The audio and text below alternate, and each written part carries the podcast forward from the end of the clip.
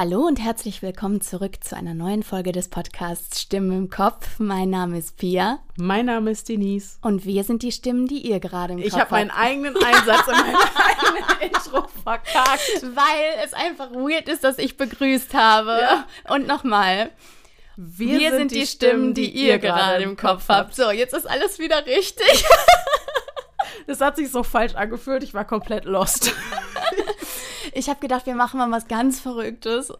Genau, die Pia sagt einfach heute mal unseren Spruch auf. Äh, genau, habe ich schön gemacht, oder? Hast du schön gemacht. Hab ich ich, hab, so ich hab's gehört. verkackt, aber du hast es richtig gut gemacht.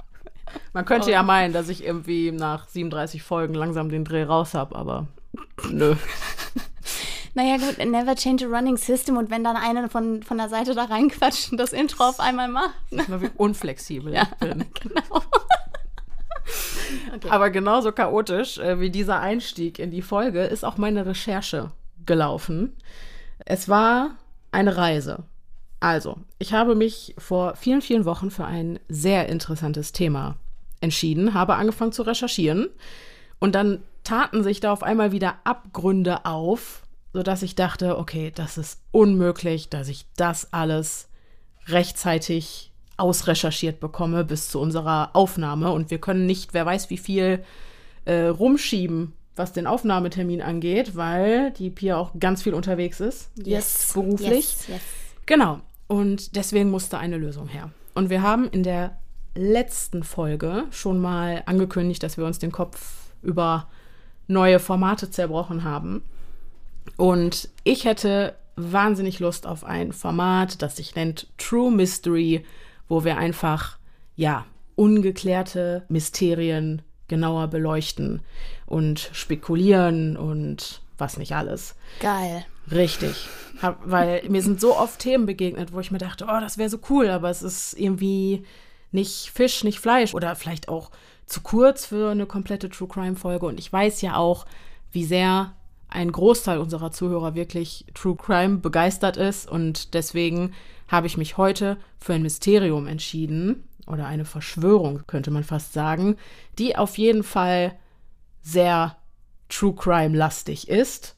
Trotzdem möchte ich an dieser Stelle ein neues Format vorstellen, True Mystery, und ihr bekommt dann in der nächsten True Crime Folge das Thema, was ich eigentlich für heute geplant hatte, wo ich noch ganz viel zu recherchieren muss. Also es wird wieder eine, das wird, denke ich, wieder eine sehr, sehr, sehr umfangreiche Folge. Seid auf jeden Fall gespannt.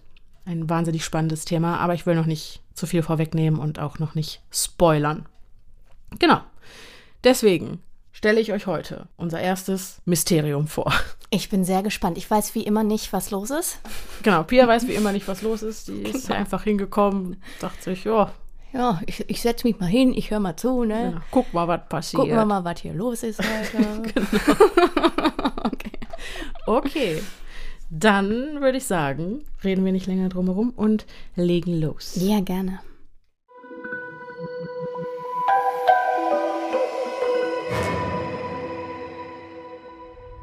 Seit 1977 sind in elf verschiedenen US-Staaten mehr als 50 junge Männer, alle in ihren Zwanzigern, unter mysteriösen Umständen ertrunken. Laut Polizei handelt es sich bei dem Tod all dieser Studenten um tragische Unfälle, doch drei Ermittler widersetzen sich der Auffassung ihrer Kollegen. Kevin Gannon, Anthony Duarte und Dr. Lee Gilbertson sind sich sicher, dass die zahlreichen Parallelen zwischen diesen Todesfällen kein Zufall sein kann. Sie sind sich sicher, dass all diese jungen Männer zu den Opfern der Smiley-Face-Morde zählen diese Theorie besagt, dass wir es hier mit entweder einem Serienkiller oder aber mit einem ganzen Kollektiv an Tätern zu tun haben, denen wir bis heute weder Namen noch Gesicht zuordnen können und von denen wir nicht einmal wissen, ob es sie überhaupt wirklich gibt. Mhm. Mhm. So eine Art, also das klingt fast, äh, das klingt fast wie so ein Phantom oder so, so ein, so ein das weiß Pia jetzt noch nicht, aber äh, genau so heißt diese Folge, das Phantom. Schön. okay.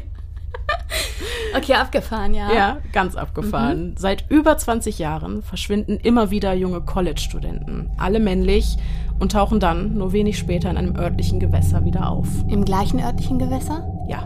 Uh. Also nicht alle in einem, so. aber immer in der jeweiligen Stadt, wo sie verschwunden sind. Okay, aber das ist jetzt nicht, es gibt da auch, ich frage jetzt wahrscheinlich zu viel, aber gibt es auch Überschneidungen in den Örtlichkeiten tatsächlich? Naja, wenn es ähm, über 45 verschwundene oder das verstorbene Jungs sind, ja. aber nur elf US-Staaten. Ah, ja, ich habe das jetzt gar nicht. Sicher. Ja, das meine genau, ich. Ah, ja, okay, sicher. abgefahren. Genau. Ja. Also alles, alles spielt sich in Amerika ab. Richtig. Okay. Ja, mhm. wir sind im mittleren Westen mhm. der USA. Mhm. Der Haken an der Sache ist allerdings, dass diese jungen Männer bedauerlicherweise tot auftauchen. Ja. Gannon, Duarte und Gilbertson glauben nicht, dass so viele junge Männer tödlich verunglücken, indem sie einfach ertrinken. Mhm. Das Synonym Smiley Face stammt übrigens daher, dass in mindestens zwölf Fällen das Graffiti eines grinsenden Smileys in unmittelbarer Nähe der Leichenfundorte gesichtet wurde. Ich finde, das ist ein knallharter True Crime Fall. Also wirklich. Ja, ja okay, du, du erzählst noch mal weiter, aber das ist ja. Uh. Es hat ja auch einen Grund, warum nur drei Leute oder okay. vielleicht auch ein paar mehr, ja, sicherlich. Ja, okay. Aber im Aber Wesentlichen. Dieses Konglomerat von Ermittlern ist der Überzeugung. Äh, okay. Genau, die mhm. haben diese Theorie aufgestellt. Mhm, mh. Genau. Diese Smiley-Graffitis befinden sich meistens an Mauern, Brücken mhm. oder Bäumen. Aber all das bleibt Spekulation und die Ermittlungen, die die Existenz des Smiley-Face-Killers oder dieses Kollektivs beweisen sollen, laufen bis heute. Mhm. Währenddessen erntet das Ermittlertrio von seinen Kollegen skeptische und ungläubige Blicke. Daran, dass sich junge Männer betrinken, dann in irgendwelche Gewässer springen oder fallen und dann ertrinken, sei schließlich nichts Ungewöhnliches. So die Mehrheit der mhm. Ermittler, die an diesen Fällen beteiligt waren. Das Ganze gleicht also bisher eher einer riesigen Verschwörung. Und wir haben es hier aktuell, so wie du eben schon sagtest, noch mit einem Phantom zu tun, das im mittleren Westen der USA sein Unwesen treibt. Oder aber, das alles ist doch nur ein riesiger Zufall. Mhm. Und um dieser Frage auf den Grund zu gehen und vielleicht sogar zu einer Lösung zu kommen, habe ich heute sechs Fälle mitgebracht, die potenziell auf die Kappe des Smiley Face Killers gehen könnten. Okay, jetzt noch mal eine kurze Rückfrage. Mhm. Also, die Smiley Faces sind in wie vielen Fällen aufgetaucht? Zwölf? Was war das? Hast du irgendwie eine Zahl genannt oder so? Ja, wir haben. Stand 2008 war, dass insgesamt die Leichen von 45 jungen Männern, alle im Alter von Mitte 20, in irgendwelchen Gewässern ja. aus elf verschiedenen Staaten der USA gefunden wurden. Ja. Der aktuelle Stand, zuletzt aus 2019, waren es laut Gannon über 335 Todesfälle, die in einem Zusammenhang stehen würden. Wow. Und an 70 von den 335 Leichenfundorten habe man Smiley-Gesichter gefunden. Okay. Mhm. Mhm. Mhm. Genau. So, um das mal in Relation zu setzen. Okay. Aber ich gebe euch erstmal die Fälle und ihr könnt da mal gucken, welche Parallelen euch so auffallen und könnt uns auch gerne im Nachgang wissen lassen, ob ihr glaubt, dass wir es hier mit einem Serienkiller oder sogar mit einem ganzen Kollektiv an Serienmördern zu tun haben. Ja, äh, bitte tut das gerne. Ich finde es immer super spannend, die Kommentare unter den aktuellen Posts zu lesen, mhm. weil sich wirklich Abgründe auftun. Absolut. Absolut. Okay. Brian Welsian.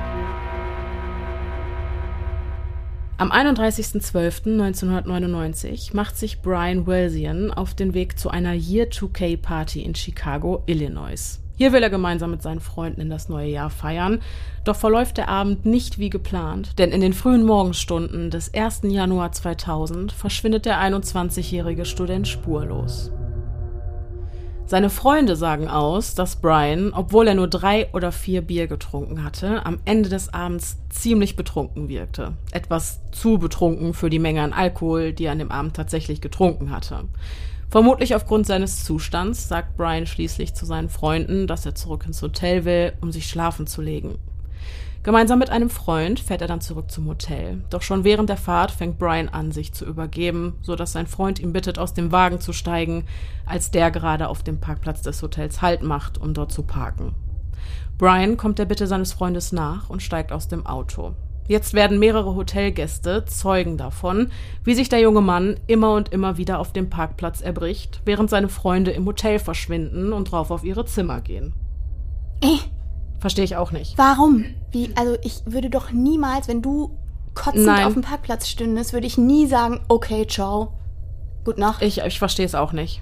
Äh, Vielleicht haben die einen anderen Umgang miteinander. Keine Ahnung. Vielleicht waren die Freunde auch äh, sauer, dass er sich so abgeschossen hat, in Anführungszeichen. Okay. Ich weiß Oder der es hatte nicht. dem schon das Auto vollgekotzt und Ich, ja, hab, ja, ich okay. weiß es Mhm. nicht, aber äh, ich hätte mich auch nicht Finde ich so sehr merkwürdig. verhalten. Ja, Ja, ja, mhm. ja, genau. Erst als Brian am nächsten Tag gegen 13 Uhr noch immer nicht in seinem Hotelzimmer anzutreffen ist, wird die Polizei verständigt und daraufhin beginnt eine großflächige Suchaktion, die für eine lange Zeit keine Ergebnisse liefert. Es dauert 77 Tage, bis Brians Leiche an einem Strand in Gary, Indiana gefunden wird. Die Polizei kommt schnell zu dem Entschluss, dass Brian betrunken in den Michigansee gefallen und daraufhin ertrunken ist. Sein lebloser Körper wurde dann in den folgenden zweieinhalb Monaten etwa 50 Kilometer weit von der Strömung mitgerissen, bis er schließlich 77 Tage nach seinem Verschwinden einige Kilometer weit von seinem letzten bekannten Aufenthaltsort entfernt gefunden wurde. Laut Polizeibericht handelt es sich bei Brians Tod also um einen tragischen Unfall, da sein Körper keine Verletzungen aufweist und der Michigansee, in den er hineingefallen sein soll, nur fünf Minuten Fußweg vom Hotel der Jungs entfernt liegt. Seltsam ist jedoch, dass sein Leichnam nur leichte Verwesungserscheinungen aufweist, obwohl er sich nach dieser Theorie ganze 77 Tage lang in einem bewegten Gewässer befunden haben muss. Wie kalt war es denn da? Der Winter in Indiana ist schon kalt, also auch schon so um die minus 10 Grad Okay. ungefähr. Also das heißt, wir haben kaltes Wetter. Ja, Das würde ja einer, einem Erhalt der Leiche zuträglich sein. auf jeden Fall. Aber wir dürfen nicht vergessen, dass es sich bei einem, gut, der Michigan See, aber er ist ja irgendwie dann in diesen Fluss gespült worden Ja. und mit der und, und ein bewegtes Gewässer Mhm. friert ja nicht. Ja. Also Ja. Aber trotzdem, wenn der relativ lange in dem See war, du weißt ja nicht, wie lange, also wie lange der Mhm. gebraucht hat quasi, um ab dem Zeitpunkt, wo er weggespült worden ist, Mhm. dann dort anzukommen. Weil wir sind im, wir dürfen ja auch nicht vergessen, wir sind im Januar ja, und sind dann zweieinhalb Monate später am Zielort sozusagen. ja, Das heißt, wir sind fast, wir sind fast im März. richtig. Das heißt, wenn sich da, also wenn der See zum Beispiel gefroren ist Mhm. oder teilweise gefroren ist oder was auch immer, Mhm. der wird ja eine Weile gebraucht haben, um da rauszukommen. Ja, das stimmt. Und das vielleicht auch in Zusammenhang mit Wetterveränderungen aufgrund von ja, wärmeren Wetterbedingungen, die einfach sich dadurch zutragen, dass es anfängt Frühling zu werden oder auf den Frühling zugeht. Ja, Man müsste mal gucken, wie die Wetterverhältnisse führt jetzt zu weit, aber das wäre ja trotzdem eine interessante Grundlage, einfach nochmal zu schauen, Mhm. wie waren denn die Wetterverhältnisse in dem Jahr 1999 auf 2000 und wie, äh, wie schnell hat der Frühling Einzug gehalten? Zukunftsgenies kümmert sich darum. Okay. Zukunftsdinis hier, ich habe eben meine Hausaufgaben gemacht. Vorab eine kleine Korrektur. Und zwar liegt der Michigansee in Chicago. Die Silvesterparty, auf der Brian Welsian war, hat also in Chicago, Illinois stattgefunden. Dort soll er dann in den Michigansee gefallen sein und dann wurde er schließlich ganze 77 Tage später an einem kleinen Strand in Indiana angespült. So. Und in der Nacht, in der Brian Welsian verschwand, lagen die Temperaturen in Chicago, Illinois tatsächlich um den Nullpunkt und bis zum März stiegen sie dann so auf ungefähr 13 Grad im Schnitt an. Und das war's auch schon von mir und ich übergebe wieder an Pia und Denise aus der Vergangenheit. Wir können auf jeden Fall an der Stelle schon mal festhalten, dass sich die mangelnden Verwesungserscheinungen durchaus auf die Temperaturen zurückführen lassen würden. Genau. Ich weiß allerdings auch nicht, wenn so eine Leiche wirklich durch einen Fluss einige Kilometer, ich glaube es waren 50, um die ne? 50, ähm, getragen wird, ähm, ob es da nicht automatisch schon zu irgendwelchen Ja. Verletzungen kommt und Ja. so. Ne? Aber gut. Der zuständige Detective Sergeant William Fazekas sagte nach der Begutachtung des Leichnams aus, dass er beim erstmaligen Betrachten der Leiche von der minimalen Zersetzung derartig überrascht war, dass er annahm, dass sie nicht länger als eine Woche im Wasser gelegen haben konnte. Und das finde ich schon seltsam, weil der hat ja Berufserfahrung. Der macht das ja nicht zum ersten Mal. Das ist nicht die erste Wasserleiche, die er sieht. Und auch nicht die erste im Winter mit Sicherheit. Absolut ja. nicht. Und ne, wenn dann jemand mit so viel Berufserfahrung dahin kommt und sagt, das ist schon seltsam, dann glaube ich, ist es das auch. Mhm. Und dieser Detective hat jetzt erstmal nichts mit äh, diesen Theorievertretern zu ja, tun. Ja, ja, ja, ja. Ja, genau. Aufgrund dieser Ungereimtheit werden die Akten, Berichte und Bilder zu dem Fall ein weiteres Mal unter die Lupe genommen. Zum Todeszeitpunkt hatte Brian eine Blutalkoholkonzentration von 0,8 Promille. Außerdem fällt auf, dass er weder Wasser in den Lungen noch Sand im Magen hatte. Im Allgemeinen waren seine inneren Organe größtenteils intakt, was ein weiteres Indiz dafür ist, dass er womöglich nicht ertrunken ist, sondern bereits tot war, als ein Körper mit dem Wasser in Berührung kam.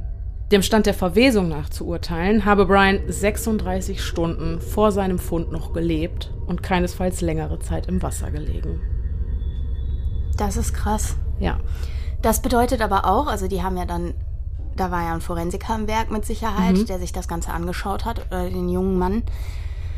Ähm, das ist äh, schwierig. Da, also ich meine, da kann, können wir ja hin und her diskutieren, wie wir wollen, mit dem Wasser hin oder her. Die wissen ja alle, was sie tun und die haben ja alle jede Menge Erfahrung. Das genau. heißt, die werden ja wissen, wie eine Wasserleiche auch im Winter aussieht. Das denke ich auch. Was auch seltsam ist, ist diese 0,8 Promille Sache. Das heißt, das finde ich auch komisch. Genau, in dem Moment, wo ein Mensch stirbt, hört der Stoffwechsel auf zu arbeiten. Und das heißt, auch Alkohol, der, der sich noch im Blut befindet, wird nicht weiter abgebaut. Das bedeutet, dass Brian, wenn er in der Zwischenzeit nicht getrunken hat, wirklich am besagten Abend wahrscheinlich verstorben ist, weil da hat er Alkohol getrunken, nachweislich. Und dann seine Leiche, ja, wo war die in der Zwischenzeit? Mhm. Der mhm. musste ja, wie lange waren es? Äh, 77 Tage lang oder eingefroren ja. gewesen sein fast. Ja, genau. Im Grunde. Ja, wirklich. Der See. Wenn ja. er gefroren war. Aber, aber, aber da, auch das ist ja der See, ja. ein See gefriert ja nicht durch. Du ja, hast ja, ja, höchstens eine, wenn auch dick gefrorene Oberfläche. Und ein frischer, lebloser Körper geht unter. Und unten genau. am See haben wir auch wieder diese vier Grad, wobei ich auch mal gehört habe, dass diese vier Grad einen Leichnam sehr gut konservieren. Auch im Wasser? Auch im Wasser. Okay, mhm. ja, gut. Ja, das ist das Einzige, was irgendwie noch Sinn machen würde, weil wenn der Leichnam irgendwo anders aufbewahrt worden wäre, dann wäre er ja wieder verwest. Mhm. Es sei denn, man hätte ihn eingefroren, was ich nicht glaube. Mm Es ist auf jeden Fall alles sehr seltsam. Ja. Und ähm, ja, trotzdem, die Polizei bleibt dabei, dass es sich dabei um einen Unfall handelte. Der Tod von Brian ist einer der Fälle, bei dem kein Smiley Face in unmittelbarer Umgebung mhm. gefunden werden konnte. Was aber auch damit zusammenhängen könnte, dass es einer der ersten Fälle war. 1997 kam es zum ersten Todesfall eines jungen Mannes unter diesen Umständen. Das hier war jetzt 1999 oder 2000. Vielleicht hatte sich dieses Symbol da einfach, wenn es eine Tätergruppe gibt oder einen Täter, noch nicht wirklich etabliert. Mhm. Kommen wir zum zweiten Fall. Todd Geib. Der 22-jährige Todd Geib besucht am 12. Juni 2005 gemeinsam mit seinen Freunden eine Outdoor-Party mit großem Lagerfeuer auf einem abgelegenen Gelände in Casnovia, Michigan. Bei dieser Party handelte es sich aber nicht um ein gemütliches Zusammensitzen, sondern um eine wirklich große Veranstaltung mit über 50 Gästen. Die Freunde verbringen eine gute Zeit und die Stimmung ist recht ausgelassen, es wird gelacht und getrunken, bis plötzlich irgendwie Unruhe aufkommt und mehrere Leute anfangen sich zu streiten. Rückblickend kann sich niemand mehr erinnern, wie es dazu kam, geschweige denn, wer genau in dieser Auseinandersetzung involviert war. Manchmal passiert das eben, wenn viele unterschiedliche Menschen aufeinandertreffen und wenn dann noch der Alkohol fließt. Da ist ein Streit oder eine Rangelei oft nicht in allzu weiter Ferne. Ja. Aber in diesem Szenario wissen wir also nicht, ob Todd irgendwie an dieser Auseinandersetzung beteiligt war. Jedenfalls geht er nur kurze Zeit später zu seinen Freunden und sagt ihnen, dass er langsam gehen und nach Hause will. Vermutlich, weil sich der Streit negativ auf seine Stimmung ausgewirkt hat. Zu dieser Zeit lebte Todd gemeinsam mit seinem Cousin circa zwei Kilometer von der Party-Location entfernt. Also eine Entfernung, die fußläufig gut zurückzulegen ist. Und genau das hat Todd vor. Er sagt seinen Freunden, dass er einfach nach Hause laufen will, da die Person, die ihn eigentlich hätte mitnehmen wollen, gerne noch länger bleiben würde. Kein Problem, zwei Kilometer ist zu schaffen. Mhm. Zumal die Route zu seinem Haus extrem einfach ist. Im Wesentlichen muss er nur eine einzige Straße entlang immer geradeaus laufen und dann ist er auch schon zu Hause. Demnach meldet keiner seiner Freunde irgendwelche Bedenken an. Und sie lassen ihn ziehen und Todd geht seiner Wege. Doch zwischen 0 Uhr 47 und 0 Uhr 57 erreichen Todds Mitfahrgelegenheit einige seltsame Anrufe. Im ersten Anruf sagt Todd, ich zitiere, ich hatte genug, dann legt er auf. In einem zweiten Anruf sagt er, ich bin in einem Feld. Anschließend ist die Leitung tot. Besagter Freund, der die Anrufe erhalten hat, ruft Todd daraufhin zurück. Es klingelt einige Male, bis Todd oder sonst wer abnimmt. Nur das Einzige, was man dann hört, ist ein lautes Atmen oder ein Rauschen, vielleicht verursacht durch zu starken Wind. Das kann man nicht mhm, genau sagen. Mhm. Kurze Zeit später ist die Leitung wieder tot. Als klar ist, dass Todd nicht zu Hause angekommen ist, wird die Polizei involviert und die findet heraus, dass der letzte Anruf auch die letzte Aktivität war, die auf Todds Handy verzeichnet wurde. Anschließend wurde das Gerät also kein weiteres Mal benutzt. Okay. Die Sorge um den Vermissten ist an dieser Stelle extrem groß und Suchtrupps bestehend aus Ermittlern und Freiwilligen ziehen los und durchforsten die Gegend, in welcher er das letzte Mal gesehen wurde. Es werden sogar Helikopter eingesetzt, die das ganze Areal überfliegen und Ausschau nach irgendwelchen Hinweisen halten.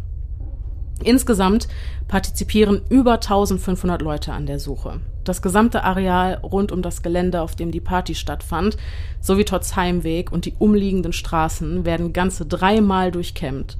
Doch trotz dieser großen Bemühungen bleibt die Suche ohne jeden Erfolg. Mhm. Es ist also wirklich, als wäre er vom Erdboden verschluckt worden. Mhm. Erst 21 Tage später, am 2. Juli 2005, wird Todds Leiche auf bizarre Art und Weise gefunden. Sein lebloser Körper steht, so macht es den Anschein, aufrecht in einem Teich, der sich mitten im Suchgebiet befindet, welches während der letzten Wochen ganze dreimal überprüft worden ist. Das heißt, wenn sich seine Leiche von Anfang an in diesem Teich befunden hätte, wäre es ein Ding der Unmöglichkeit gewesen, sie übersehen zu haben. Trotz lebloser Körper befindet sich aufgrund der niedrigen Wassertiefe und der aufrechten Körperhaltung nur bis zu den Schultern im Wasser. Das heißt, Schultern und Kopf liegen oberhalb der Wasseroberfläche. Und ich behaupte jetzt einfach mal, dass einem so etwas auffällt und sofort ins Auge springt, mhm. weil das mhm. vorne und hinten nicht ins Bild passt. Mhm. Das ist einfach bizarr. Mhm. Auf jeden Fall. Ja. Trotz Leichnam war vollständig bekleidet und auch seine Brieftasche trug er noch bei sich, weshalb die Ermittler einen Überfall ausschließen können. Bei der Obduktion können keine äußeren Verletzungen gefunden werden. Man konnte jedoch eine Blutalkoholkonzentration von 1,2 Promille und Rückstände verschiedener Antidepressiva nachweisen. Seltsam daran ist, dass Todd nie unter Depressionen litt und die Tabletten demnach auch nicht verschrieben bekommen hat. Außerdem würde man die in Todds Blut nachgewiesenen Medikamente niemals miteinander kombinieren, da allgemein bekannt ist, dass dadurch Nebenwirkungen wie Verwirrtheitszustände und Halluzinationen verursacht werden können. Ein solcher Drogencocktail, wie im Blut des Toten nachgewiesen werden konnte, hätte wohl dafür gesorgt, dass er eigenständig gar nicht mehr zu dem Teich, in dem er gefunden wurde, hätte laufen können. Mhm.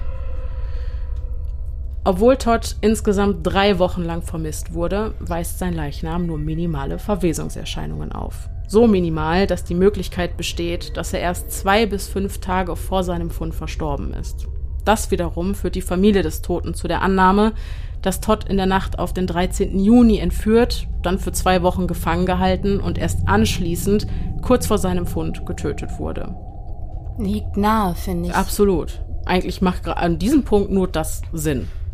Das mit den Medikamenten, das ist. Das ist auch total komisch. Ja, ist es. Auch die seltsame aufrechte Position seines Körpers im Teich und die Tatsache, dass er kein Wasser in der Lunge hatte, sind Indizien dafür, dass Todds Leiche erst nach seinem Tod vorsätzlich am Fundort platziert okay, wurde. Okay, Moment, wir haben zweimal, also wir haben jetzt schon zweimal trockenes Ertrinken.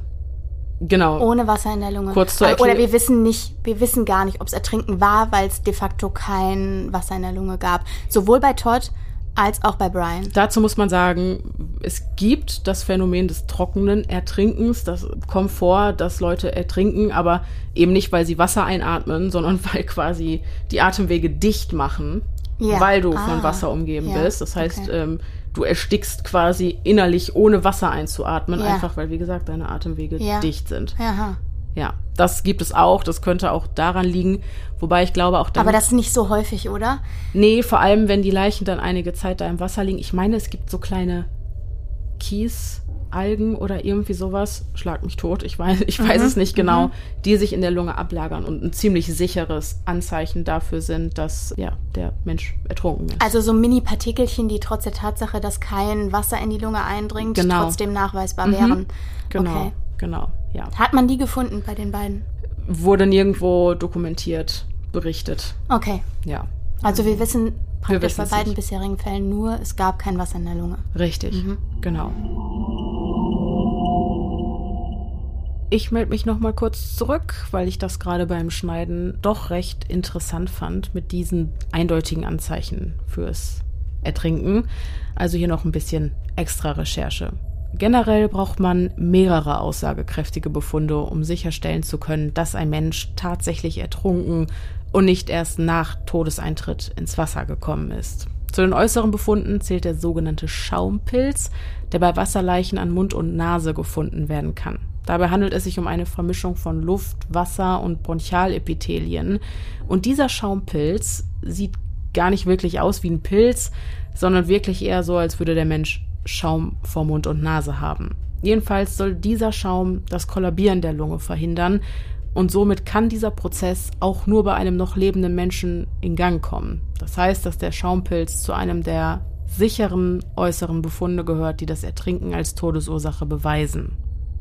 Nur leider bringt uns das in Bezug auf unsere Fälle auch nicht viel weiter, da nirgendwo erwähnt wird, ob die Wasserleichen aus unseren Fällen einen Schaumpilz hatten oder nicht. Ein Teil von mir denkt sich aber die ganze Zeit, wenn da ein so eindeutiges Zeichen gewesen wäre, dann hätte man es doch dokumentiert und wahrscheinlich auch veröffentlicht, um die ganzen lästigen Verschwörungstheoretiker, die an die Smiley-Face-Morde glauben möchten, loszuwerden, oder? Ach, man weiß es nicht. Noch ein paar Worte zu den inneren Anzeichen fürs Ertrinken. Bei Toten, die tatsächlich ertrunken sind, ist das Lungengewebe durch die großen Wassermengen sehr stark aufgebläht, auch wenn die Lunge an sich trocken ist. An diesem Wasser in der Lunge Ding als Anzeichen für ein Ertrinken scheint also gar nicht mal so viel dran zu sein, denn wenn ein Mensch in Süßwasser ertrinkt, ist das Ertrinkungsmedium hypoton, sodass das Wasser durch den osmotischen Druck aus der Lunge heraus in den Blutkreislauf diffundiert. Ein bisschen naturwissenschaftlich hier, aber naja, jetzt zeigt sich, wer in der Schule aufgepasst hat. Jedenfalls ist das Resultat dieser Prozesse eine trockene und überblähte Lunge. Beim Salzwasser verhält sich das Ganze allerdings genau umgekehrt. Beim Süßwasser hatten wir das hypotone Ertrinkungsmedium, beim Salzwasser ist das Ertrinkungsmedium hyperton und dadurch diffundiert Flüssigkeit auch aus dem Blut in die Lunge, sodass sich Ertrinkungsflüssigkeit und Flüssigkeit aus dem umliegenden Gewebe hier ansammelt, wodurch die Lunge massiv erweitert wird. Weitere innere Befunde, die für ein Ertrinken sprechen, sind ein tiefliegendes, in maximaler Inspirationsstellung, also so weit eingeatmet wie möglich, befindliches Zwerchfell, verursacht durch den Erstickungskrampf und Rippenabdrücke an der Lunge, ich denke verursacht durch diese starke Blähung. Der Haken an der Sache ist, dass all diese Befunde bei einer fortgeschrittenen Fäulnis immer weniger gut zu erkennen sind. Ein vom Fäulnisgrad unabhängiges Anzeichen für das Ertrinken wären tatsächlich die von mir eben schon erwähnten Kieselalgen, doch können auch die erst postmortem in die Lunge und den Magen-Darm-Trakt gelangen. Sicher ist dieser Befund also auch nicht. Eine weitere Option, die mir eben noch in den Sinn kam, die Nacht, in der Brian Wellsian verschwunden ist, war sehr, sehr kalt. Sollte er tatsächlich versehentlich in ein Gewässer gefallen sein, dann wäre es durchaus möglich, dass sein Herz-Kreislauf-System durch einen Schock, verursacht durch die Kälte, zum Stillstand kam. Das heißt, auch dann findet man keine typischen Ertrinkungsanzeichen. Und eine Kreislaufdepression oder eine Beeinflussung durch Drogen, Alkohol und Medikamente können auch Ursachen für ein sogenanntes atypisches Ertrinken sein, bei denen es eben nicht zu diesen charakteristischen Befunden kommt. Ihr seht jedenfalls, es ist gar nicht mal so einfach, sicher zu sagen, ob ein Mensch ertrunken ist oder nicht. Vor allem nicht, wenn die Wasserleiche erst relativ spät nach Todeseintritt gefunden wird. Und demnach ernüchternd ist auch das Fazit für unsere heutigen Fälle. Da wir kaum mehr Infos haben, außer dass die Toten kein Wasser in der Lunge hatten, können wir absolut keine Aussage darüber machen, ob sie jetzt ertrunken sind oder nicht. Wir wissen nur, dass eine trockene Lunge absolut kein Beweis dafür ist, dass ein Mensch nicht ertrunken ist. Also auch bei einer trockenen Lunge kann Ertrinken die Todesursache sein. Warum man nur so wenige Informationen hat, obwohl all diese jungen Männer obduziert wurden, das finde ich auch an sich schon sehr, sehr seltsam. Aber naja, wir müssen einfach mit den Infos arbeiten, die wir haben und äh, das Beste draus machen. So, ich ziehe mich fürs Erste zurück und übergebe wieder an Pia und Denise aus der Vergangenheit. In Todds Fall wird an einem Baumstamm in der Nähe des Gewässers, in dem Todd gefunden wurde, eines dieser Smiley-Face-Graffitis entdeckt. Doch trotz dieser seltsamen Umstände kommt die Polizei auch in diesem Fall zu dem Schluss, dass Todd Geibs Tod durch einen tragischen Unfall verursacht wurde, bei dem er im Rausch in den Teich fiel und daraufhin ertrank. Und damit wird der Fall fürs Erste geschlossen. Doch nach seiner Bestattung tauchte noch ein weiteres Smiley Face nämlich in Form eines Aufklebers, der auf seinem Grab gefunden wurde, auf. Okay, und jetzt wird's ja komisch. Das ne? ist verdammt komisch. Mhm. Vielleicht hat das aber auch jemand nachträglich da platziert, weil er sich dachte, weil es ein makaberer Scherz war, von wegen, da ist schon wieder ein junger Aber Mann wusste man das mit den, also wie prominent war denn das mit den Smiley Faces? Naja, es hat schon eine Pressekonferenz gegeben, okay. ähm, wo diese drei. Auch zu diesem Zeitpunkt. Also das ja. war schon in der Öffentlichkeit bekannt. Genau, ja, okay. wo diese drei Detektive quasi eine Pressekonferenz ja, darüber okay. gegeben haben und die äh, Zusammenhänge, die sie da vermuten, veröffentlicht mhm, haben. Mhm. Das Ding ist aber, ich habe mal so eine Umfrage gesehen, wo jemand, der gerade an der Dokumentation in Eigenregie quasi gearbeitet hat, durch die Straßen Amerikas gelaufen ist und gefragt hat, kennen Sie die Smiley-Face-Morde? Und also, ja, okay. ich würde behaupten, 99,9 Prozent der Leute haben gesagt, nein. Okay. Also es ist nicht so ja, populär, wie es jetzt aktuell wahrscheinlich okay. ist. Mhm, ja. Mhm. Lucas Homan. Am 29. September 2006 verschwindet der 21-jährige Lucas Homan in La Crosse, Wisconsin, spurlos. Zuvor feiert er gemeinsam mit seinen Freunden das Oktoberfest, indem sie durch die Bars der Stadt ziehen. Gegen 10 Uhr abends macht sich Lucas gemeinsam mit einem Freund auf den Heimweg, doch irgendwie wurden sie auf der Strecke aus irgendwelchen Gründen voneinander getrennt während sein Freund noch in derselben Nacht mit einer Platzwunde am Kopf in der Notaufnahme endet, nachdem er zuvor von der Polizei auf der Straße aufgegabelt wurde, fehlt von Lucas jede Spur. Auf dem Weg ins Krankenhaus sagt die Begleitung des Vermissten dem Beamten, dass er sich an nichts, was in dieser Nacht geschehen war, erinnern könne. Am nächsten Tag erscheint Lucas nicht wie verabredet zu einem Golfspiel, woraufhin eine umfangreiche Suchaktion gestartet wird. Suchhunde durchkämmen die Gegend, in der Lucas das letzte Mal lebend gesehen wurde, und einer der Hunde schlägt sogar an einem SUV an, der dem Mitglied einer örtlichen Band gehört, die am Abend von Lucas Verschwinden in besagter Bar aufgetreten ist. Allerdings ist das Verhalten des Suchhundes so uneindeutig, dass dieser erste Hinweis zu keinen weiteren Ergebnissen führt. Drei Tage nach Lucas Verschwinden wird seine Leiche in der Nähe vom Ufer des Mississippi Rivers gefunden und nicht weit davon entfernt das Graffiti eines grinsenden Smileys. Doch auch sein Tod wird kurze Zeit später von der Polizei als Unfall deklariert und auch hier lautet die Todesursache Ertrinken. Laut Obduktionsbericht habe Alkohol auch in diesem Fall eine nicht unerhebliche Rolle gespielt. Die Eltern des Opfers sowie der Freund, der am Abend von Lucas Verschwinden mit einer Kopfverletzung ins Krankenhaus eingeliefert wurde, sind mit diesem Ermittlungsergebnis allerdings überhaupt nicht zufrieden. Jeder, der in La Crosse lebt, weiß, dass Lucas und sein Freund genau in die entgegengesetzte Richtung hätten laufen müssen, um zum Mississippi River zu gelangen. Die von den Studenten frequentierte Bar liegt etwa ein Kilometer vom Studentenwohnheim entfernt. Wenn man jetzt aber in die Richtung des Flusses läuft, läuft man in die genau entgegengesetzte Richtung und entfernt sich eigentlich nur noch weiter vom Wohnheim. Das macht also vorne und hinten keinen Sinn. Warum hätte Lucas, der zu Beginn des Nachhausewegs ja mit seinem Freund zusammen war, in die entgegengesetzte Richtung laufen sollen? Mhm. In ihrer Verzweiflung wendet sich auch Lucas Familie an Gannon Duarte und Dr. Gilbertson, das Detektivtrio, das sich für die Aufklärung der Smiley-Face-Morde einsetzt. Und nach einer umfangreichen Akteneinsicht kommt ein eigens engagierter Spezialist für Unterwasserforensik zu dem Entschluss, dass Lucas Leichnam vor seinem Fund gerade mal drei bis zwölf Stunden lang im Wasser gelegen haben muss. Also auch nur so kurz. Auch nur verdammt kurz. Und es ist ja komisch, dass sich das in jedem Fall wiederholt. Ich habe eine Anmerkung. Ja. Ich habe gerade parallel ein bisschen gegoogelt. Ja. Und wir haben tatsächlich extreme örtliche Überschneidungen. Ist dir das klar? Ich habe so eine Karte. Das ist alles Das ganz ist so nah Linie. beieinander, Mhm. ganz nah beieinander. Das ist also nicht über irgendwie, also das ist tatsächlich auch so, dass der Michigan ähm, Lake Mhm. auch in Wisconsin ist quasi, Ja, ja. genauso wie in Illinois. Also das heißt, das ist alles, Ja. also es ist schon alles ziemlich nah aneinander. Also ich habe gerade mal geguckt, Ja. weil wir waren ja vorhin in Illinois unterwegs.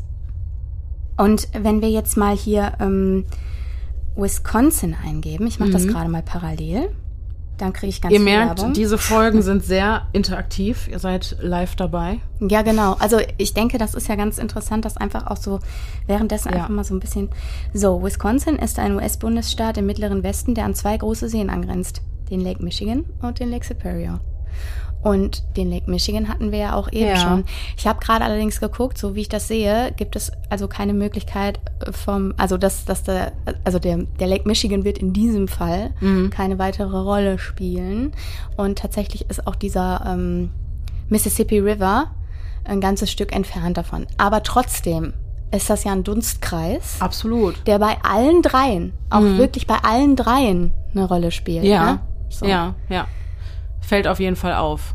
Also geografisch befinden wir uns quasi, wie du sagtest, in einem Dunstkreis und es ist einfach extrem seltsam, dass hier wieder der erste Autopsiebericht sagt, dass er 50 Stunden im Wasser gelegen hat, während der andere von drei bis zwölf Stunden redet. Also eine extreme Differenz. Außerdem weise Lukas Leiche multiple Verletzungen auf, so zum Beispiel an seinen Händen und Armen und an der Stirn. Blessuren, die aussehen, als hätte jemand den Kopf des Opfers mit einem Stiefel unter Wasser gedrückt. Und ich verstehe nicht, also wie kann es sein, dass die eine Obduktion keine Ergebnisse liefert, außer dass es ein Unfall war? Und die andere redet auf einmal, da, da kommen dann auf einmal irgendwelche Verletzungen zutage, treten da zutage und weiß ich nicht, wie, wie können, das ist ja eine wissenschaftliche Materie, da geht es ja um Fakten und nicht um Interpretation. Okay, bei irgendwelchen Blessuren, die aussehen könnten wie ein Fußabdruck oder ein Stiefel, da vielleicht noch. Aber prinzipiell haben wir es ja mit Fakten zu tun. Bei Verwesungsstadien und so auf Genau, jeden Fall. genau. Mhm. Wie kann das so voneinander abweichen? Das verstehe ich nicht. Und das alles ist auch für Lukas Angehörige Beweis genug, dass es sich bei seinem Tod keinesfalls um einen Unfall, sondern um ein Verbrechen handelt. Und seither setzen sie sich dafür ein, dass der Fall auch von der Polizei ganz offiziell wieder aufgenommen wird. Und um das Ausmaß nochmal so zu verdeutlichen, innerhalb von neun Jahren war Lucas Holman der achte junge Mann, der Mississippi River in La Crosse ertrunken sein soll. Auf der anderen Seite bedeutet das aber auch, dass es so ungefähr einer pro Jahr war. Ist das wirklich so häufig?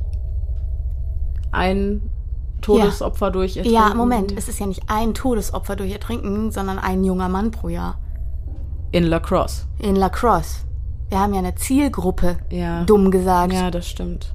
Das stimmt. Wobei man nicht weiß, wie viele da sonst noch so ertrinken, ne? ja, das Ding ist, ich halte es für keine Seltenheit, dass sich junge Männer als auch Frauen betrinken und dann irgendwie auf die Idee kommen, hey, ich gehe schwimmen, ich springe ins Wasser, aber doch nicht im Januar. Nee, nee. Ne? Also Ja. das ist jetzt dann eher äh, im Sommer der Fall oder so. Ja. Aber ja. Tommy Booth. Am 19. Januar 2008 verschwindet der 24-jährige Tommy Booth aus einer Bar in Woodley, Pennsylvania. Zuvor feierte er den 21. Geburtstag eines Freundes. Das Material der Überwachungskamera aus der Bar zeigt zwar, wie Tommy diese betritt, doch ist nirgends zu sehen, wie er sie wieder verlässt. Zwei Wochen nach seinem plötzlichen Verschwinden wird seine Leiche mit dem Gesicht nach unten in einem Bach direkt hinter der Bar, in der er zuletzt gesehen wurde, gefunden. Seltsam ist aber, dass diese Gegend in den letzten zwei Wochen unzählige Male abgesucht worden war. Als Tommys Leiche aus dem Wasser geborgen wird, müssen die Beteiligten außerdem feststellen, dass sein ganzer Körper starr ist. Die Totenstarre beginnt in der Regel etwa zwei Stunden nach dem Tod, ist nach sechs bis acht Stunden dann vollständig ausgeprägt und löst sich dann Ja. aber nach zwei bis drei Tagen wieder auf. Ja, also das heißt, das kann auch erst kurzfristig Genau. gewesen. Wobei er kann ja sogar dann nur erst kurzfristig verstorben sein. Das meine ich. Ja, ja. Genau. Dieser Fakt steht der Annahme, dass Tommy in der Nacht, in der er verschwand, auch verunglückt sein muss, total entgegen. Und das ganze Szenario, wie seine Leiche gefunden wirkt, äh, wirkt auf die Ermittler generell ziemlich seltsam und gestellt, denn um den Leichnam herum wurden drei Äste nahezu strategisch platziert und am Ufer können Schuhabdrücke und Schleifspuren sichergestellt werden. Okay. Also es wird konkret und eindeutig. Genau. Außerdem deutet die Fußstellung des Toten darauf hin, dass man ihn an den Füßen gepackt und dann so durch den Sand gezogen hat. Der Körper selbst weist aber keinerlei Verletzungen auf, die in irgendeiner Weise auf ein Verbrechen hinweisen würden. Und auch hier passt das Stadium der Verwesung nicht zu dem eines Körpers, der seit bereits zwei Wochen im Wasser gelegen hat. Macht auch Sinn, wenn man bedenkt, dass die Totenstarre noch präsent war. Und auch in diesem Fall finden die Ermittler das Graffiti eines lächelnden Smileys. Zwar nicht unmittelbar am Leichenfundort, aber dafür in der Nähe der Bar, in der Tommy zuletzt gesehen wurde. All diese Indizien weisen darauf hin, dass Tommy in der Nacht seines Verschwindens ganz und gar nicht einfach nur ertrunken ist. Die Summe aller Hinweise macht den Anschein, als hätte es tatsächlich ein Verbrechen gegeben. Doch muss Tommys Familie bis heute noch dafür kämpfen, dass der Fall wieder geöffnet und ein weiteres Mal untersucht wird. Ich habe übrigens gerade noch mal geguckt. Jetzt haben wir eine deutlich größere Distanz. Auch Ja. wenn wir weiterhin im mittleren Westen sind, liegen da jetzt ungefähr 1500 Meilen dazwischen. Das heißt, das ist äh, auf jeden Fall äh, nicht mehr in diesem Dunstkreis, äh, wie ich das Wort gerade benutzt habe, Ja. um euch da einfach noch mal abzuholen. Wir sind jetzt gerade geografisch ein bisschen anders Genau, unterwegs. wir ja. haben uns in eine andere Richtung bewegt. Genau. So, weiter geht's mit dem nächsten Opfer. William Hurley. Der 24-jährige William Hurley wurde in North Carolina geboren und zog dann gemeinsam mit seiner Verlobten Claire nach Quincy, Massachusetts, eine Vorstadt von Boston.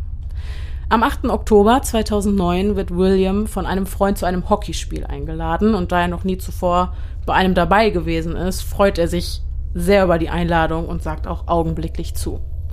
Doch nach der ersten Halbzeit merkt William plötzlich an, dass er sehr müde und zu erschöpft von der Arbeit sei, um sich das Spiel noch länger ansehen zu können.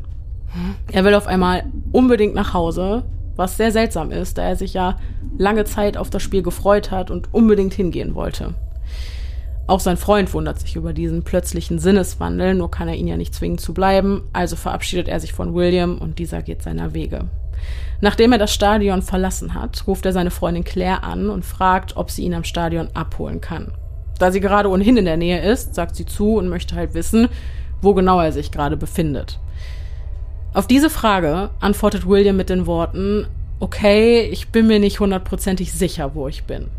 Unmittelbar nachdem William diese Worte ausgesprochen hat, hört Claire einen anderen Mann im Hintergrund sagen, du bist in der 99 Nashua Street.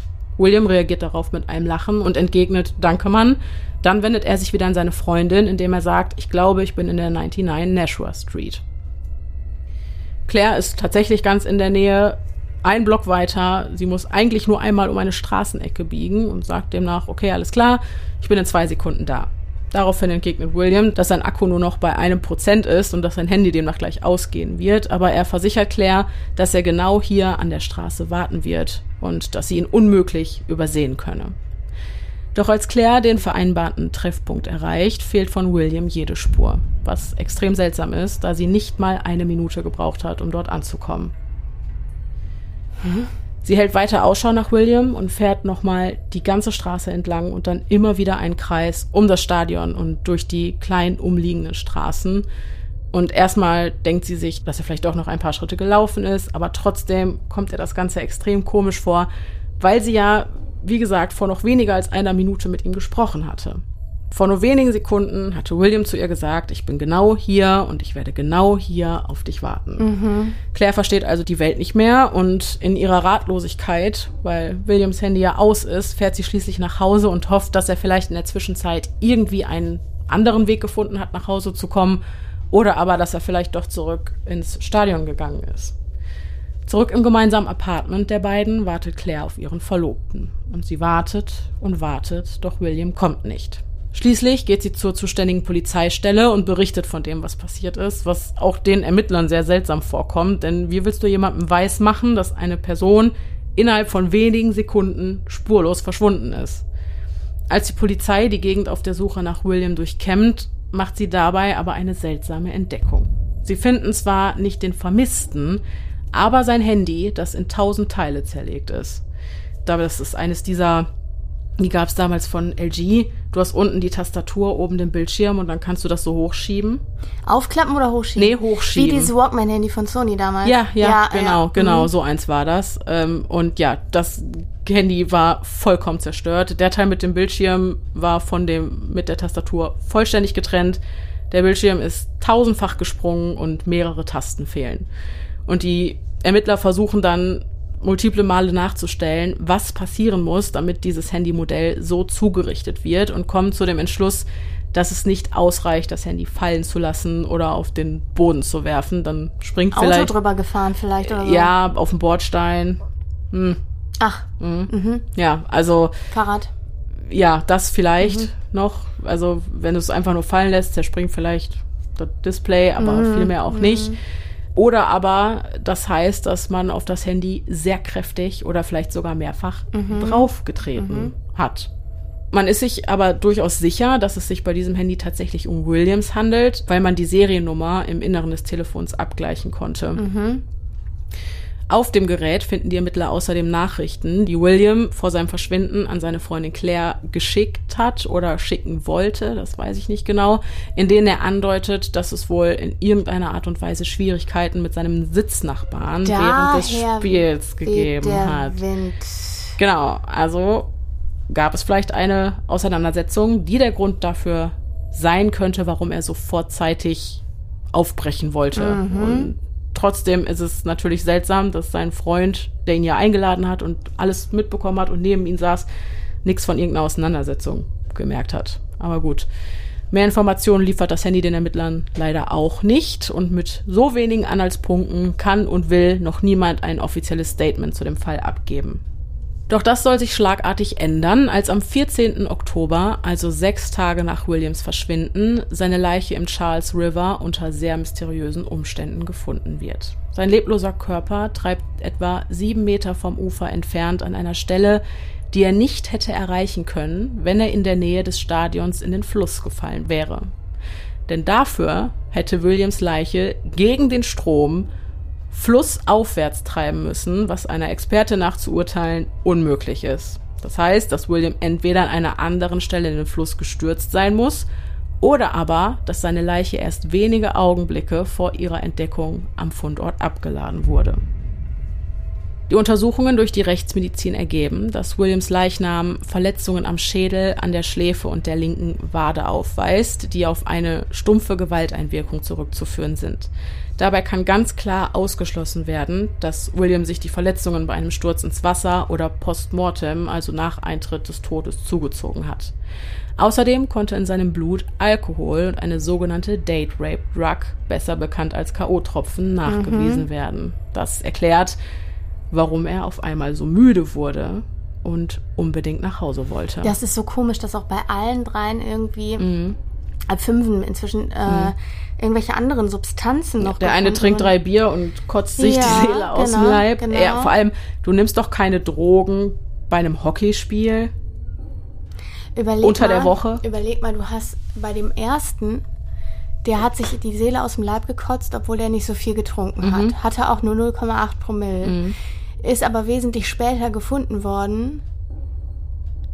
Ähm, das heißt, das würde ja auch wieder für diese Entführungstheorie sprechen, wenn der gekotzt hat, weil man ihm irgendwas ins Getränk gemischt hat oder so, was aber dann nicht mehr nachweisbar war, während, während, während bei allen anderen äh, irgendwelche Substanzen äh, im Blut gefunden wurden.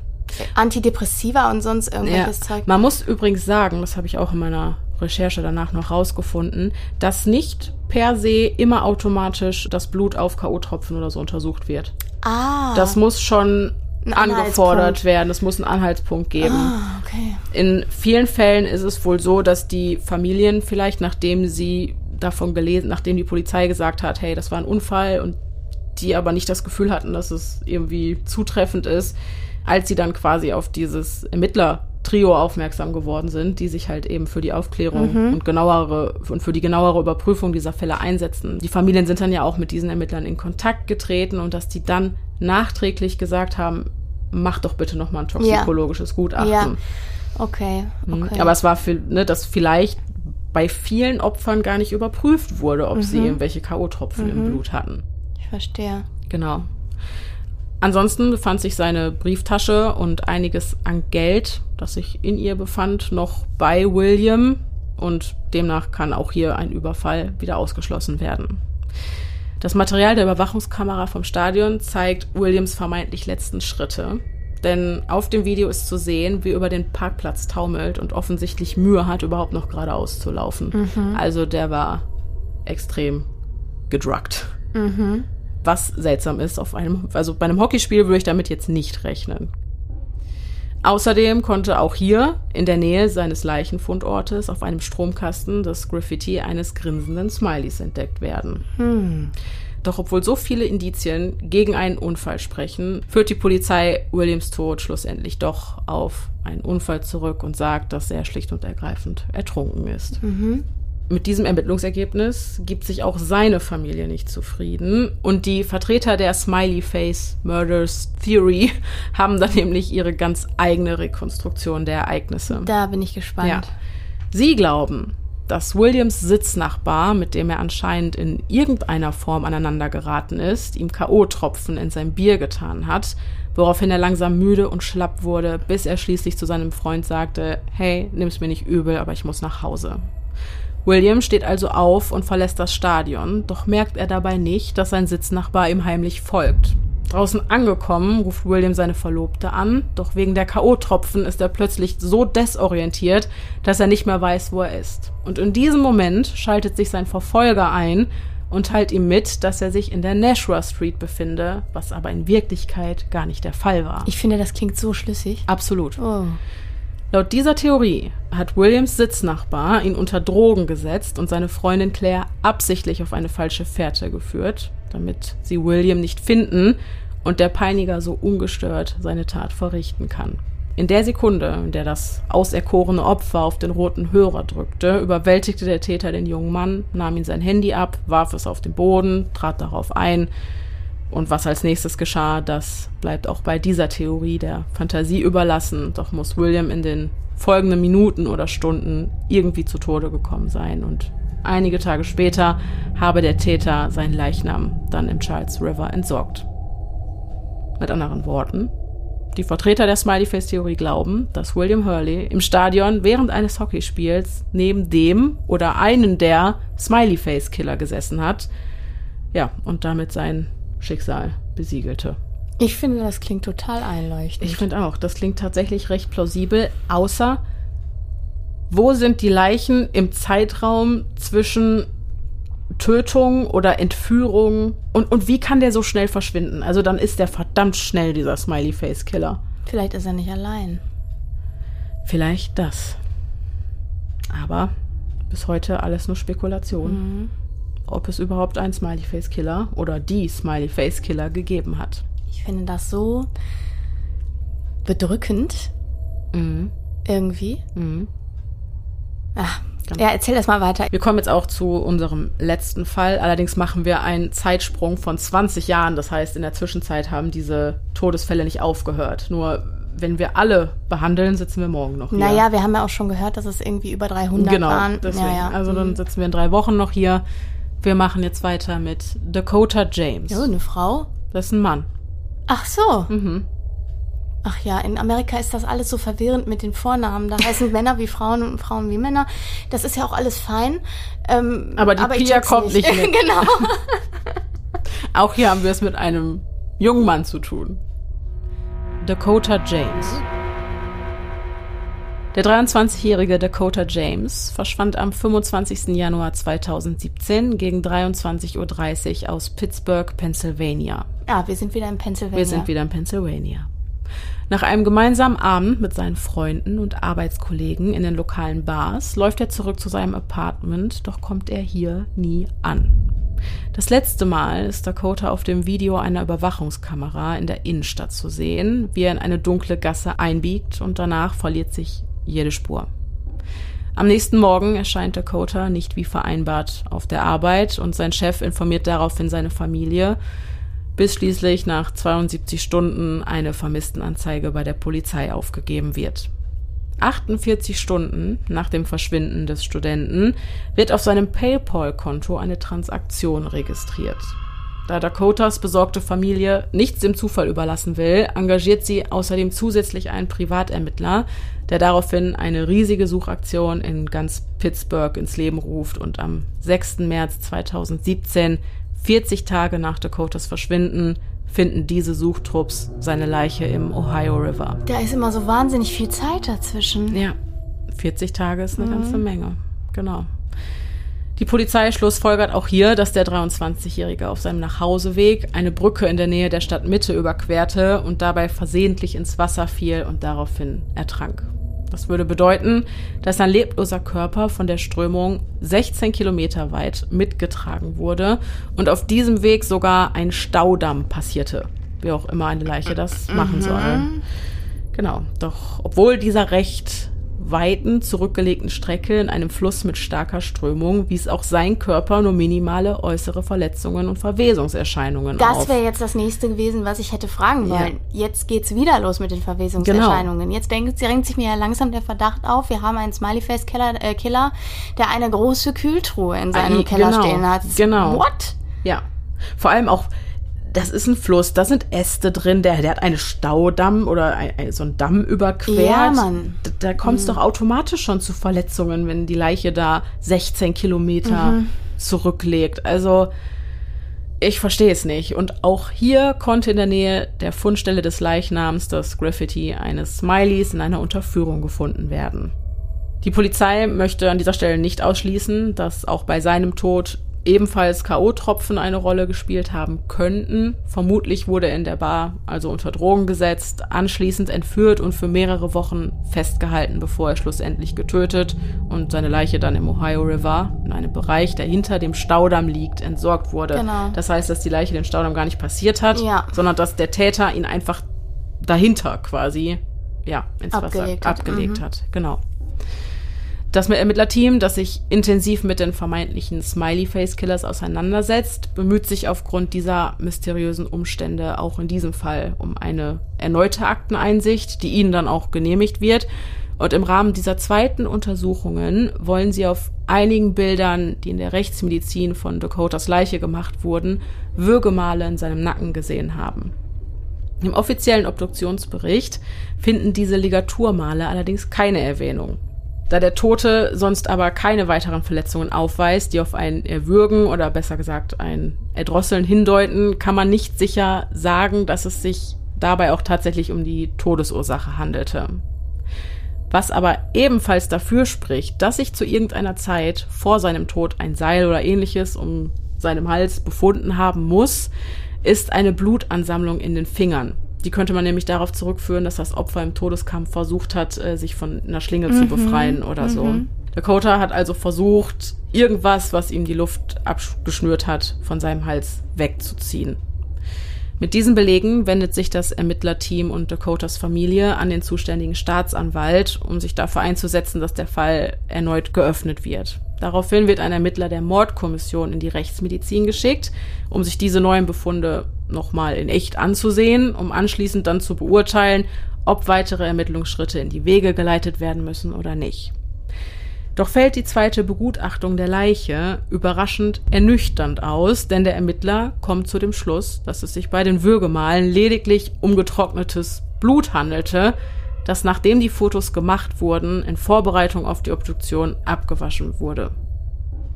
Dakotas Familie gibt sich mit der Erklärung aber immer noch nicht zufrieden und kämpft weiterhin dafür, dass der Fall ihres Sohnes wieder geöffnet wird.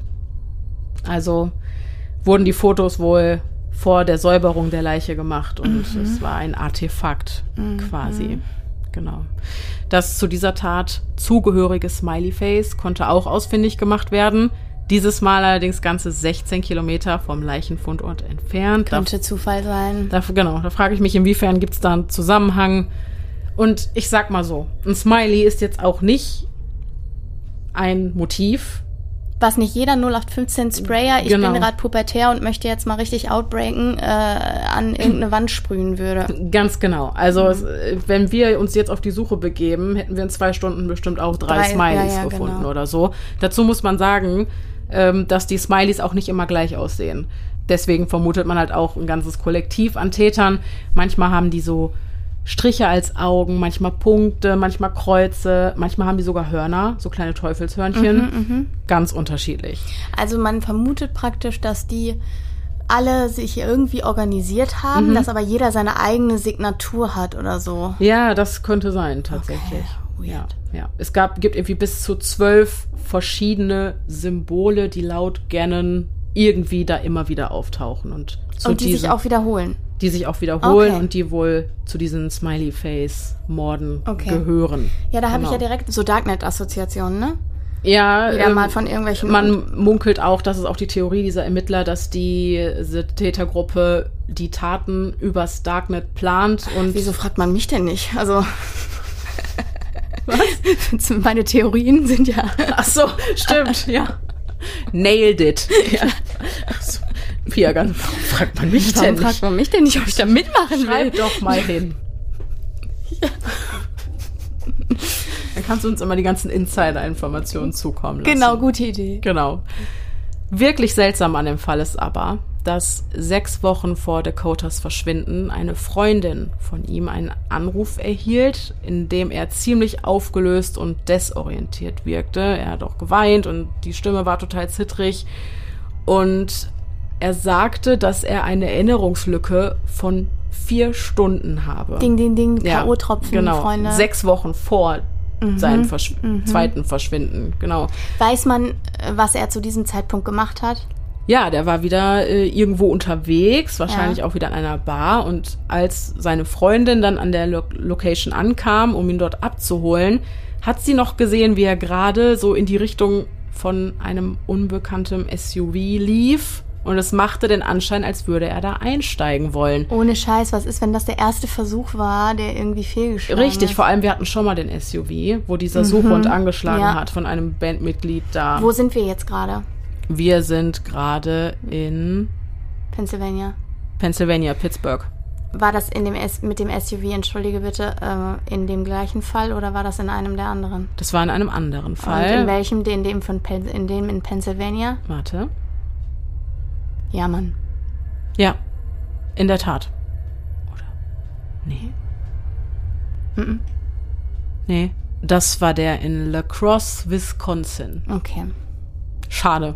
Schade, da, Marmelade. Oh, dann hätten wir den Fall wieder gelöst. Dann wüssten ja, wir, dass ja, es warum, das Bandmitglied... Genau, fragt mal die Pia, Leute. Meldet euch. Äh, genau, also ja, er war definitiv ganz schlecht zurecht und äh, wollte gerade bei wem anders ins Auto einsteigen. Das ist so krass, ja. Genau, und erst als sie dann seinen Namen gerufen hat, hat er sich dann umgedreht und ist dann zu ihr gekommen. Aber was ist das mit diesen SUVs? Mhm. Vor allem gibt es noch einen anderen Fall, den ich jetzt nicht aufbereitet habe, weil wie gesagt, wir würden in drei Wochen noch hier sitzen, wo ein Opfer vor seinem Verschwinden von einem SUV verfolgt wurde.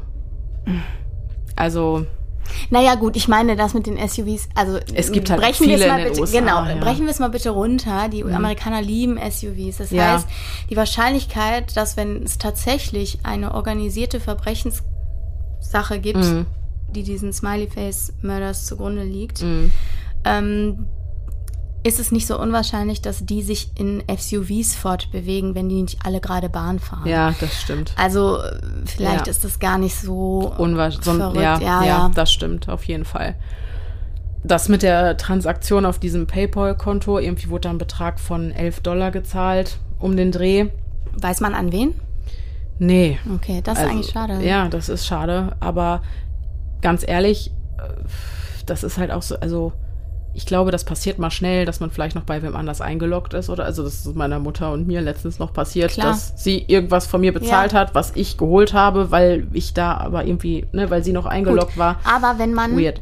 aber wenn man eingeloggt ist bei jemandem, dann kennt man den im Zweifel ganz gut. Mhm. Das heißt, wenn es um die Frage geht, warum der einen Tag später noch eine Transaktion bei PayPal getätigt hat, die Mhm. 11, 11 Dollar irgendwie war, ähm, dann würde doch der Freund, Bekannte, Familienmitglied, was auch immer, sagen, ey, äh, ich war das, weil der war bei mir noch eingeloggt. Also das ähm, Ja, ich verstehe es auch nicht so ganz, wie da diese Ermittlungen ablaufen. Es kommt mir auch so vor, als würde immer relativ schnell gesagt werden, okay, tragischer Unfall, der ist leider ertrunken. Ich finde auch, also das ist halt auch so eine Sache, die mir auch öfter, äh, äh, also der Gedanke kam mir öfter, die machen sich irgendwie einfach. Also so blöd es jetzt klingt, ne? Mhm. Ja. Ich will da niemandem reinreden, weil ich auch nicht weiß, wie die Ermittlungen da laufen. Ich bin halt ein, einfach kein. Wir sind keine Experten. Genau. Aber äh, ich meine, ob es diese Smiley-Face-Mörder gibt oder nicht, die Theorie ist, oder diese ganze Verschwörung ist immerhin dafür gut,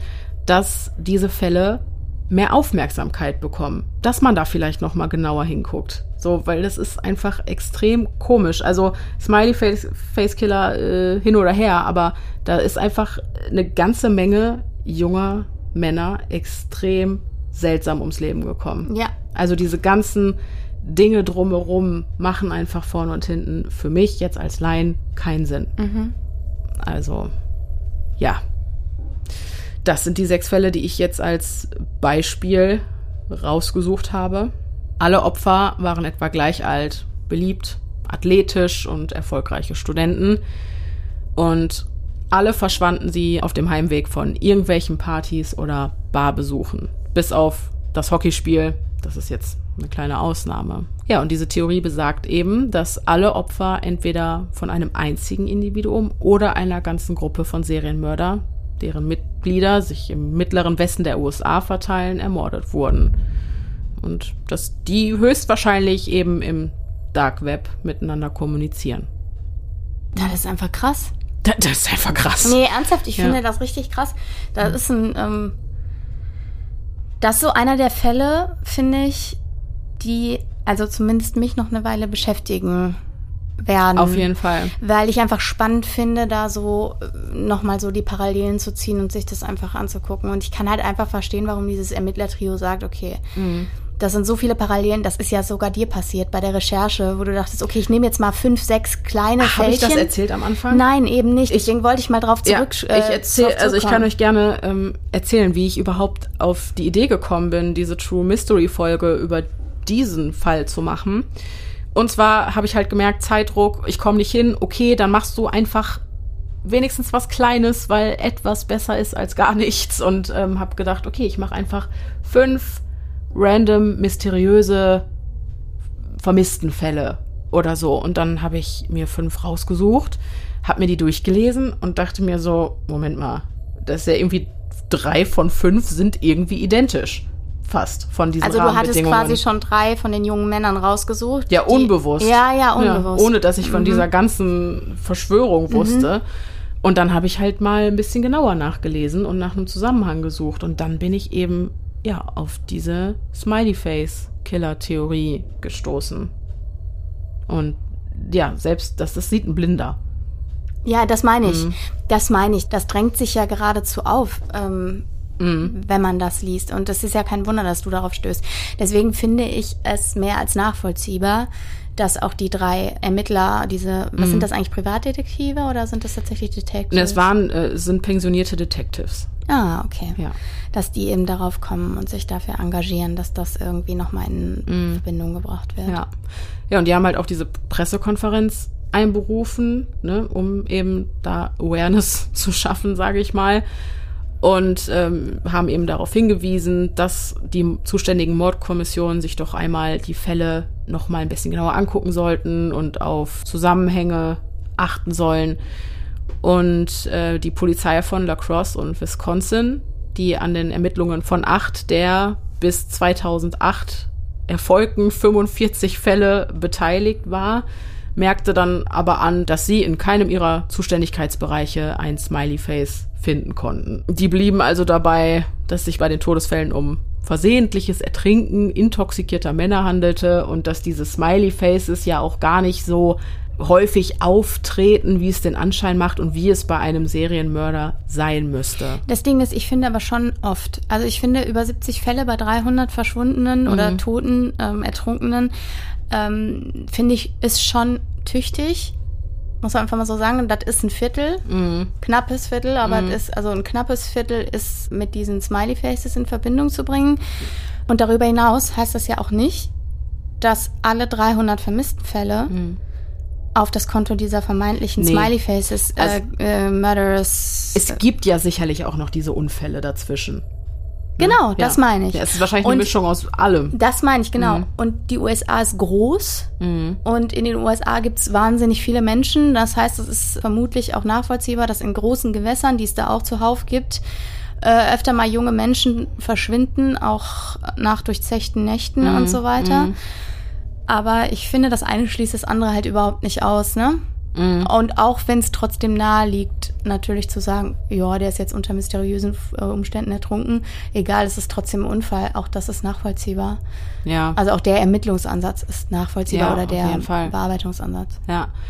Ja, also in diesen Kreisen, in diesen Ermittlerkreisen und auch unter Profilern wird diese Theorie sehr belächelt, weil es aus Expertensicht eben nicht den Handlungen eines Serienmörders entspricht. Und auch, weil ja diese Smiley-Gesichter teilweise erst nach einer flächendeckenden Suche gefunden werden konnten und dann auch oft in einem sehr großen Radius. Ne? Hatten wir auch einmal 16 Kilometer vom Fundort der Das Leiche ist halt entfernt. das Ding und ich bin der Überzeugung, dass wenn wir hier jetzt aus der Tür ja. spazieren würden und wir leben jetzt nicht im Ghetto, ne, muss man genau. einfach mal so sagen. Ja. Und ich weiß nicht, wie es in Amerika teilweise ist. Ich ja. kann mir vorstellen, dass da noch viel mehr los ist mit Graffiti und Spraying und so. Halt äh, es sind halt einfach viel mehr Menschen. Ja. ja.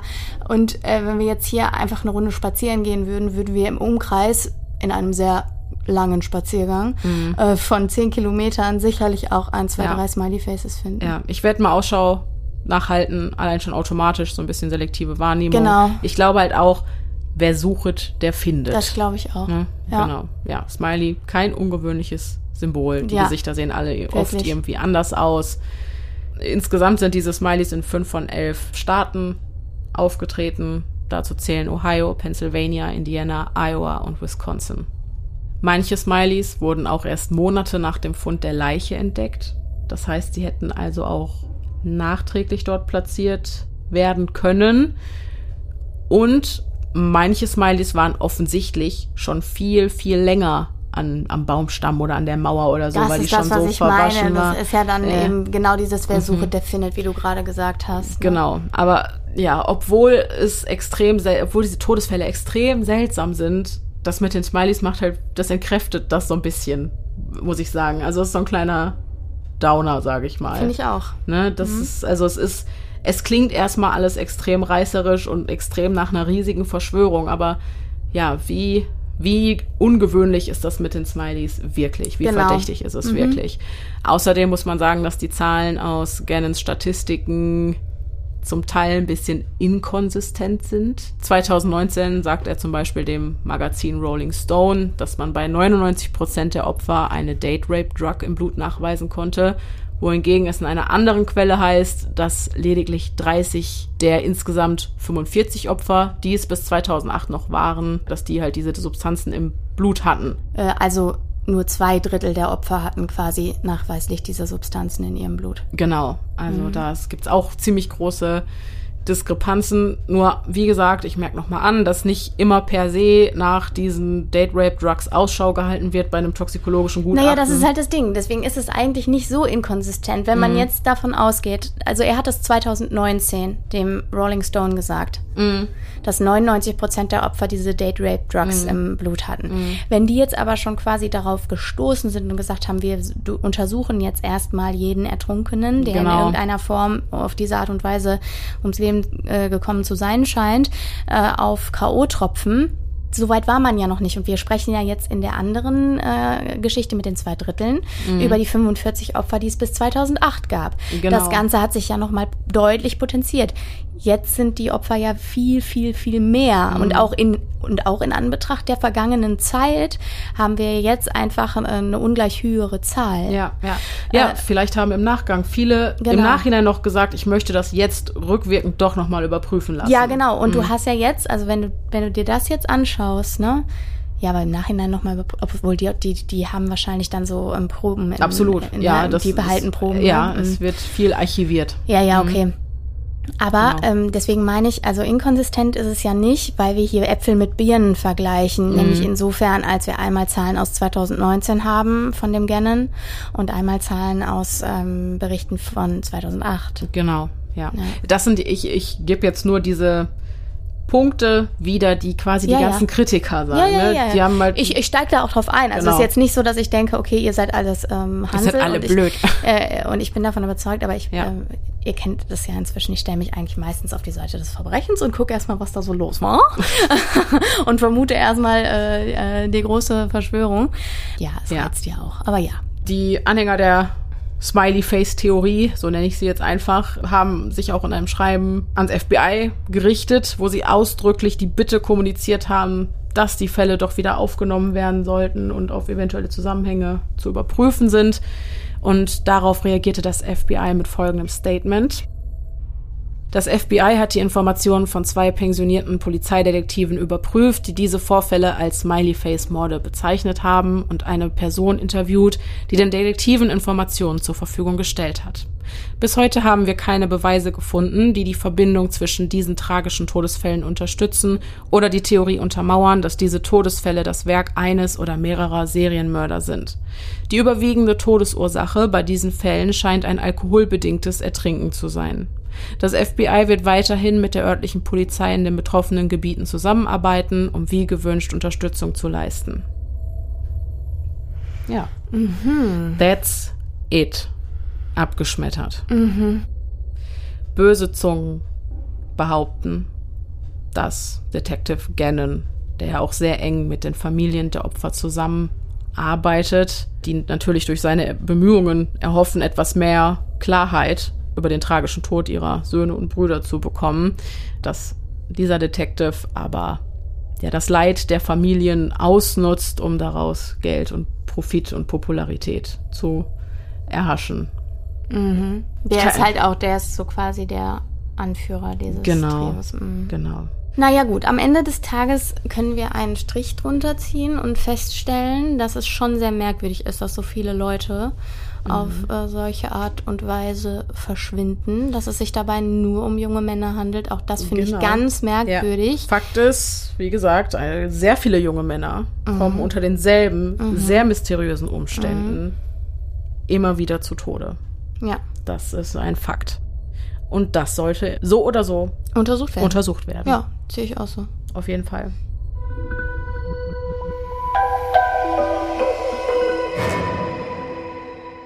Sehr spannend. Ich danke dir. Das Ja. war mal was ganz anderes. Was sagst du? Kriege ich ein Feedback zu äh, diesem, diesem Prototypen des True Mystery Formats? Das war jetzt ein äh, True Crime Mystery Format, damit die Leute, die sich True Crime gewünscht haben, auch True Crime bekommen. Ich finde es cool. Ja, hat Also mir ich auch echt Spaß sehr gemacht. gerne. Ähm, ich bin mal gespannt, was die lieben Leute draußen sagen. Mhm.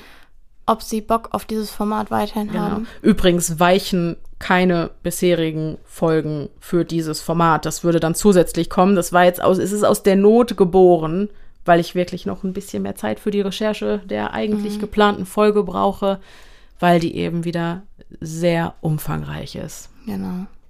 Ja, aber dann True Mystery nicht in ganz regelmäßigen Abständen, sondern einfach zwischendurch, wenn es passt. Ne? Ganz genau. Ja. Ganz ja. genau. Okay, ich bin gespannt, Ja. Was ihr sagt. Lasst uns gerne wissen, ob ihr da Lust zu habt und was ihr denkt, wie ihr das beurteilen würdet, diese ganzen Fälle. Dein, Darauf bin ich auch gespannt. kurz noch, dein, also noch mal in einer Nussschale dein Fazit.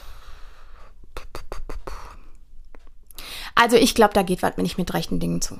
Okay, du stellst dich auf die Seite des Verbrechens. Ja. Ja. Wie so oft. Aber also zumindest in Teilen. Ich glaube Mhm. nicht, dass alle 300 vermissten Fälle auf das Nein, Konto gehen. nein. Aber ich finde schon sehr merkwürdig, weil Gewässer gibt es überall. Ja. Und dann, na gut, auf der anderen Seite, dann kommt es wieder auf die Berichterstattung an, dann kommt es auch darauf an, wie populär ist, ich sage jetzt mal ganz platt, die True Crime Szene. Und das ist sie in den USA, glaube ich, noch deutlich populärer als Mhm. hierzulande. Das heißt, es gibt viele Stimmen, die sich auch sicherlich auf solche Dinge stürzen. Ja. Das kommt ja auch noch dazu. Ja. Trotzdem, bei den Fällen zumindest, bei diesen sechs, die wir heute besprochen haben, bin ich mir absolut sicher, dass es einen oder mehrere Täter gibt. Ja. Ob die jetzt im Zusammenhang stehen, sei Ja. mal dahingestellt. Aber Klar. ähm, diese Leute, diese sechs jungen Männer sind nicht einfach nur ertrunken. Ja, ja, genau. Da bin ich mir sicher. Genau, also das, da wäre ich auch auf jeden Fall bei dir. Mhm. Ja. Ja. Ach so, und eins noch. Ich finde, das passt ganz schön. Das möchte ich ganz kurz aus aktuellem Anlass noch in dieser Folge ansprechen. Ich weiß, es ist warm. Ich weiß, es ist Sommer. Und dass ein Großteil von unserer Hörerschaft, inklusive uns, kein Meer oder ein Pool vor der Haustür hat. Aber bitte, bitte, bitte, springt nicht in irgendwelche Flüsse oder Seen Boah, wie passend das Ja. eigentlich ist, fällt mir auch die jetzt nicht erst auf. zum Schwimmen gedacht sind. Leute, das ist so gefährlich. Und auch wenn das Wasser in dieser kleinen Bucht, in der ihr gerade seid, super sicher aussieht, tut es einfach nicht. Es Wirklich. muss nur mal ein, ähm, ein Schiffchen vorbeikommen und dann. ja, oder Unterströmungen Das- oder ja, ja, diese was ja- kleinen Erdrutsche unter Wasser, die auch auf den Baggerseen auftreten, dass ein Sog entsteht. Oder sei es einfach, dass die Wasserqualität nicht gut ist. Und letztens erst habe ich wieder mitbekommen, dass hier in meiner unmittelbaren Wohngegend ähm, Ein junges me- Mädchen. ja, zwei, Zwei junge sogar, Mädchen Ähm, ja, zu Tode gekommen sind. Eine konnte gefunden werden, tot, die andere bisher nicht. Genau. Deswegen macht es einfach nicht. Deswegen aus gegebenem Anlass. Tut uns den Gefallen. Wir möchten uns bald nicht auch hier fragen müssen, ob ein Smiley-Face-Killer Genau. unterwegs ist, weil so viele junge Menschen in irgendwelchen Gewässern ertrinken. So. Ja, das war das Wort zum Sonntag. Jetzt, Genau. äh, genau. Mutti-Modus aus. Ja. Ihr könnt uns eure Anregungen sehr gerne auf Instagram zukommen lassen. Podcast.stimme im Kopf heißen wir da. Oder einfach per E-Mail an podcast.stimmimkopf.gmail.com. Genau. Das war es auch schon von uns für heute. Genau. Wir ich, hören uns in zwei Wochen wieder. wir hören uns in zwei Wochen Wir wieder. hören uns in zwei Wochen wieder. Ich sag schon mal Tschüss, ihr Genau. Lieben. Wir Macht es gut. Tschüss. Genießt die Sonne. Ich hoffe, dass wir euch ins Grübeln gebracht haben, dass euch diese Folge gefallen hat und dass wir uns beim nächsten Mal wieder hören. Bis dahin, bleibt sicher. Es, ist gefährlich da draußen.